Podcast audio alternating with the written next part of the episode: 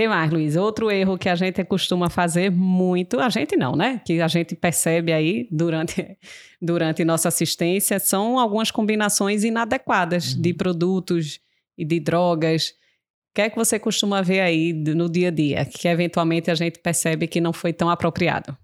Eu acho que uma que a gente vê muito dos colegas que não são dermatologistas é o uso de corticoide tópico para tratar a acne porque a gente vê aquelas lesões muito inflamatórias e até a gente às vezes recebe já a prescrição do paciente que está usando retinoide, do paciente que está usando antibiótico tópico, peróxido de benzoíla, mas às vezes vem ali uma dexametasona creme embutida na, naquele meio ali, isso. na esperança de causar um efeito anti-inflamatório, mas isso daí a gente não deve fazer de rotina, porque o uso de corticoide tópico vai piorar a acne. Um dos fatores que a gente comentou é que é, uso de corticoide oral, injetável, pode causar erupção acneiforme, mas de forma tópica, a gente também tem uma piora da acne com o uso de corticoide.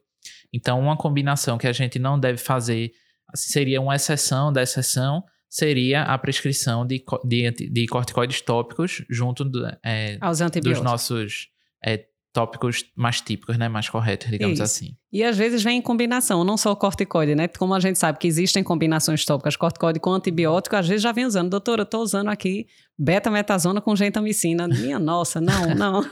Suspende, não é para isso, né? É. E às vezes eles ficam até com a impressão de uma falsa melhora, porque o corticoide tem esse poder, né? Sim. Corticoide, em algum grau, ele vai ter uma, uma redução do edema, do processo inflamatório, mas aquilo vai dar um rebote, vai piorar a acne, vai piorar tudo.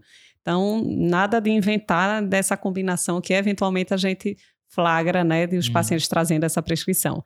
Outra coisa interessante é que, mesmo com drogas que a gente usa muito, né, como a tretinoína, né, o ácido retinóico e o peróxido, é a forma de uso dessas drogas, né? Isso. Dessas medicações.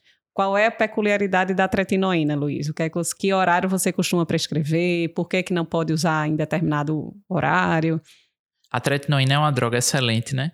Só que ela tem alguns, alguns armadilhazinhas também, como a gente comenta geralmente, que a gente tem que prestar atenção. Então a tretinoína, ela tende a ser pouco instável, ela tem, tende a ser pouco estável.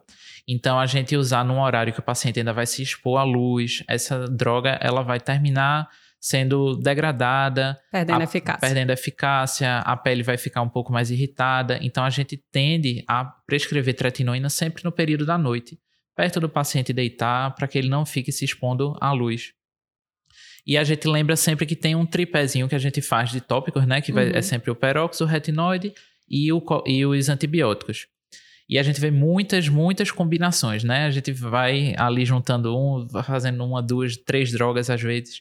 Só que existe uma combinação que a gente tem que prestar atenção. A gente não pode usar é, peróxido de benzoíla com tretinoína no mesmo horário porque o peróxido vai oxidar a tretinoína Isso. e a tretinoína vai perder o efeito. Exato. Então a gente pode, o mesmo paciente está usando peróxido de tretinoína? Pode, sendo que em horários Distintos. diferentes, um pouco mais Isso. longe do outro. Isso é bem importante. O peróxido tem realmente esse poder de oxidar não só a outra droga, mas uhum. inclusive roupa, né? Que tem paciente que reclama, doutor, o peróxido de benzoíla manchou minha roupa quando fui vestir. Então a gente passa, inclusive, na nossa orientação do dia a dia, tenha cuidado, se for dormir com o peróxido no rosto, coloque uma fronha antiga, porque eventualmente pode manchar, parecendo Sim. até mancha de água sanitária e é. tal. Quando for remover, tire com a toalha ou branca ou que uhum. possa manchar excepcionalmente.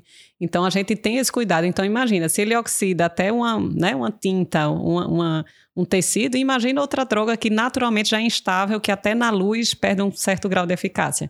Então, quer usar os dois? Pode. Separa os horários. Deixa peróxido de dia, deixa tretinoína, tretinoína à noite. Claro, existem combinações também já no mercado, né, de adapaleno com peróxido, uhum. que é outro retinoide um pouco mais leve, mas que você pode combinar os dois à noite, já que é um retinoide, retinoide vai ter que ir para a noite, então Isso. puxa peróxido para a noite. Então, todo esse manejo a gente vai estabelecendo com o paciente de acordo com o perfil clínico dele, né, Luiz? Então, aquele paciente que tem muito comedão, muito cravo, a gente vai querer um retinoide para ajudar, né? Se tem um padrão já muito inflamatório, a gente vai dar preferência às vezes a um antibiótico tópico hiperóxido, depois passar para o retinoide. Então, não tem uma regra absoluta para a gente, digamos, transcrever, não tem, é, digamos, não tem receita, receita, de, bolo, bolo, não tem, mas a gente vai de acordo com a avaliação clínica na consulta. Uhum. E a gente vai manejando, trocando, vai fazer agora só o peróxido, peróxido com antibiótico, né? peróxido com retinoide, retinoide com, com, cortico, com corticoide, não, retinoide com, com antibiótico. E a gente vai manejando de acordo com o perfil. É, às vezes até clareador, se tiver, não faz melhor, Sim. né? Então a gente vai jogando muito nesse contexto. Então, a avaliação clínica é fundamental, saber o que é que você está tratando para ver que substância você realmente quer indicar e aí adequar os horários e a rotina. A ideia sempre é que é, a gente facilite a vida desse paciente, né? Sim. Então, se você puder, na medida do possível, otimizar os produtos para um único horário, facilitando a adesão, especialmente em adolescente, né? Que às vezes é difícil a gente conseguir, é melhor. Então, se você pode associar duas substâncias num horário só noturno, se for possível, show, maravilha. Mas não vamos inventar o que não dá, é. né? A ideia eu acho que é essa, né, Luiz?